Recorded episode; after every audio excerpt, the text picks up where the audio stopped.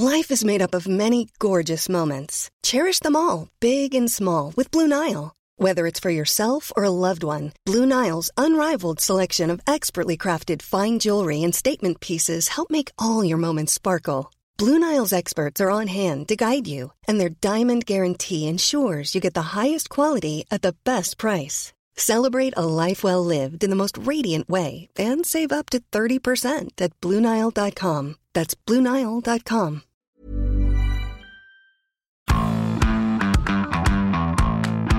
Bienvenue dans Zone Mixte, le podcast de la rédaction des sports de 20 minutes. Moi c'est Julien et aujourd'hui on a avec un petit nouveau avec son cartable. Salut Antoine. Bonjour Julien, bonjour à tous. Son premier podcast, soyez gentil avec lui. Et avec Antoine, on va parler de tennis aujourd'hui. On va parler de Daniil Medvedev, le vainqueur de l'US Open. Pourquoi Medvedev et pas Djokovic? Eh bien parce que Daniil, c'est un peu notre chouchou. Hein. Ça fait un moment qu'il nous intrigue le beau gars. On n'a pas attendu sa célébration euh, poisson mort dans FIFA euh, pour savoir que le Russe était le mec le plus déjanté du circuit, un des plus intéressants. Ouais, il a quand même placé euh, sur le cours en finale au moment du discours face à Djokovic. Seules les légendes comprendront ce que j'ai fait après le match. C'est L2 plus left. Donc pour les adeptes de FIFA, c'est les touches avec la manette. Et puis voilà, comme une carpe sur le sol. Merci, au revoir. Un génie. Ouais, un génie. On a senti se passer un truc avec lui. C'était à l'US Open il y a deux ans, 2019 on avait fait un papier à l'époque parce que pareil, alors il sortait pas de nulle part hein, Medvedev, mais c'était pas encore le, voilà, le prétendant à un grand chelem. En tout cas, il fait quand même finale cette année-là. Il est pas loin de battre Nadal, ils font 5-7. Il s'était révélé pendant le tournoi et il s'était notamment révélé dans son comportement. Il s'était mis tout le public de New York à dos et le pire c'est qu'il a kiffé quoi. Il a kiffé. Il avait arraché une, serviette à un ramasseur de balles et le public l'avait pris en grippe euh, d'une force incroyable. Le russe jette de raquettes, le public qui en rajoute une couche, petit doigt d'honneur au passage et puis après le public américain l'a pas lâché, des sifflets à tout va et euh, Medvedev qui euh, place sur le terrain après une victoire directement au public. Je voulais vous dire merci. J'étais tellement fatigué, j'avais mal partout, mais c'est vous qui m'avez donné l'énergie de me battre, donc en me sifflant. Je veux que vous sachiez en allant vous coucher que j'ai gagné grâce à vous. Non, mais c'est incroyable, c'est que Medvedev, tu l'imagines comme ça, tu vois, la main sur les oreilles, en allant brancher le public, genre, je vous entends pas siffler assez fort. Ouais, c'est ça, comme les footballeurs au bord du terrain quand ils marquent un but euh, face au public adverse.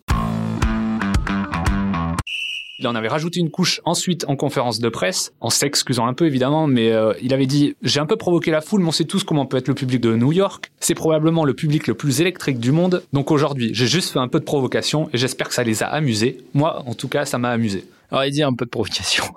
Alors il est gentil parce que ce qui est intéressant avec Medvedev, c'est que il faut savoir le gamin ingérable que c'était euh, à 18 ans. Hein. Parce que figurez-vous qu'on est assez bien documenté sur le russe. Medvedev, c'est quasiment un joueur français. Alors quand je vous dis ça, c'est pas juste parce qu'il parle très très bien français. C'est parce qu'il est coaché par un français, Gilles Servara et qu'il s'entraîne chez nous depuis son adolescence, enfin son adolescence. Il est arrivé, je crois qu'il avait 17 ans. Et on avait d'ailleurs interrogé, je crois que c'était dans le même papier, Jean-René Lisnard, qui est un de ses premiers formateurs euh, à Cannes, et alors, il n'avait pas trop voulu s'étendre euh, sur les pétages de cap de Medvedev, mais il nous avait quand même dit euh, oui, c'est sûr qu'il y a eu des matchs balancés, des recadrages. Il a beaucoup de distance vis-à-vis du star system. Euh, il n'hésite pas à dire ce qu'il a à dire. À New York, c'est plutôt marrant, non? Et marrant, franchement, c'est le terme, il est marrant. ouais, c'est marrant. Et puis, parfois, pour son entraîneur, ça va être un peu compliqué parce que lors d'un tournoi, il me semble que c'était un Masters 1000, il avait viré son coach au cinquième set des tribunes. Juste parce qu'il était mauvais, en fait. Juste parce qu'il était mauvais, qu'il avait perdu. Il avait gagné les deux premiers sets, il s'était fait rejoindre les deux suivants, et puis la fin du quatrième set, bam, dégage de là. C'était en Australie début d'année et il avait gagné le cinquième set. Euh, voilà. Mais il avait dit ça m'arrive une à deux fois par an. Mais ce qui est dingue, c'est du coup qu'on parle quand même d'un vainqueur d'un grand chelem, euh, 4 Masters 1000 au menu,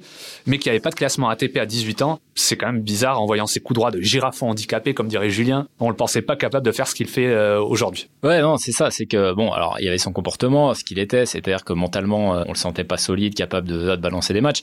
Mais surtout que tennistiquement, il y avait des gros doutes. Et la preuve, on a appelé, voilà, par curiosité lundi là, après sa victoire ses anciens potes de la Villa Primrose, parce qu'il était licencié, euh, vous savez, c'est les interclubs, donc on joue en tennis, euh, les gros clubs euh, du pays ont souvent des gros joueurs pros. Et donc Medvedev, il jouait pour Bordeaux, avec notamment Roger Vasselin. On a appelé Roger Vasselin, on a appelé le président du club, et qui me disait, non mais de toute façon, avec sa technique de coup droit et, avec ses lacunes, Medvedev, jamais de notre vie, on aurait pu penser qu'il allait gagner un grand chelem. Roger Vasselin nous a même dit, il savait pas faire une volée, et d'ailleurs à tel point qu'il refusait de jouer en double parce qu'il avait une technique qui était balbutiante. C'est toujours d'ailleurs un de ses défauts. Vous l'avez pas vu faire une seule volée euh, pour gagner un grand chelem, ce qui est quand même assez spectaculaire. Tout le monde s'est bien gouré sur Medvedev, parce qu'aujourd'hui, le type le plus fort la fameuse Next Generation, euh, c'est lui, ben, c'est lui qui a gagné un grand chelem. Et c'est lui qui a peut-être en gagné le plus derrière. Enfin, on dit ça, sauf s'il se crame le cerveau comme Dominique Thiem, toujours en dépression depuis qu'il a gagné son premier grand chelem et son dernier à l'allure où c'est un autre sujet au-delà de ça, je dirais même que finalement la victoire de Medvedev, c'est une super nouvelle parce que c'est un super gars et vraiment intéressant dans un tennis qu'on dit parfois aseptisé, euh, hein, bref. Mais c'est aussi un encouragement pour le tennis français qui cherche un vainqueur grand chelem depuis Christophe Colomb.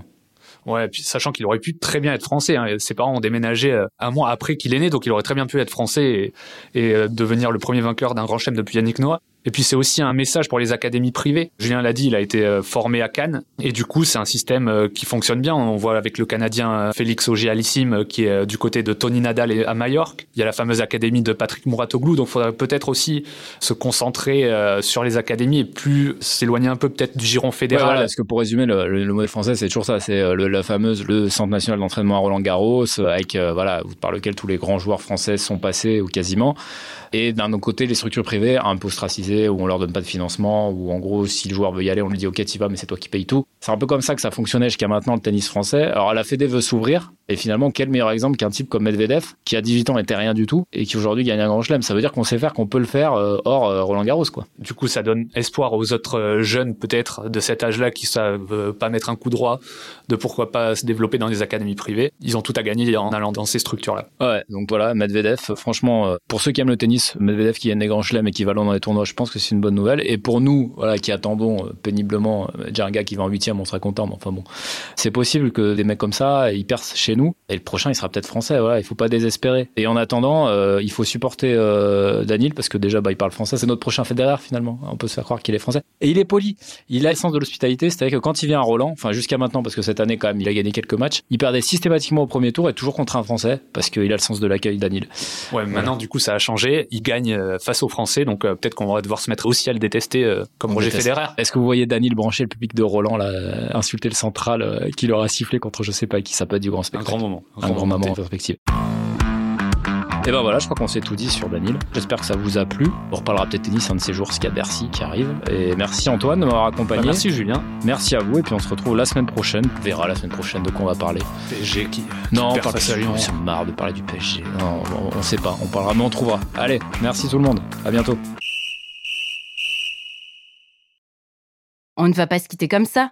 Vous avez aimé cet épisode? Sportif, généraliste, sexo ou scientifique, varié mais toujours bien informé. Découvrez les autres podcasts de la rédaction 20 minutes sur votre application d'écoute préférée ou directement sur podcast au pluriel.20minutes.fr.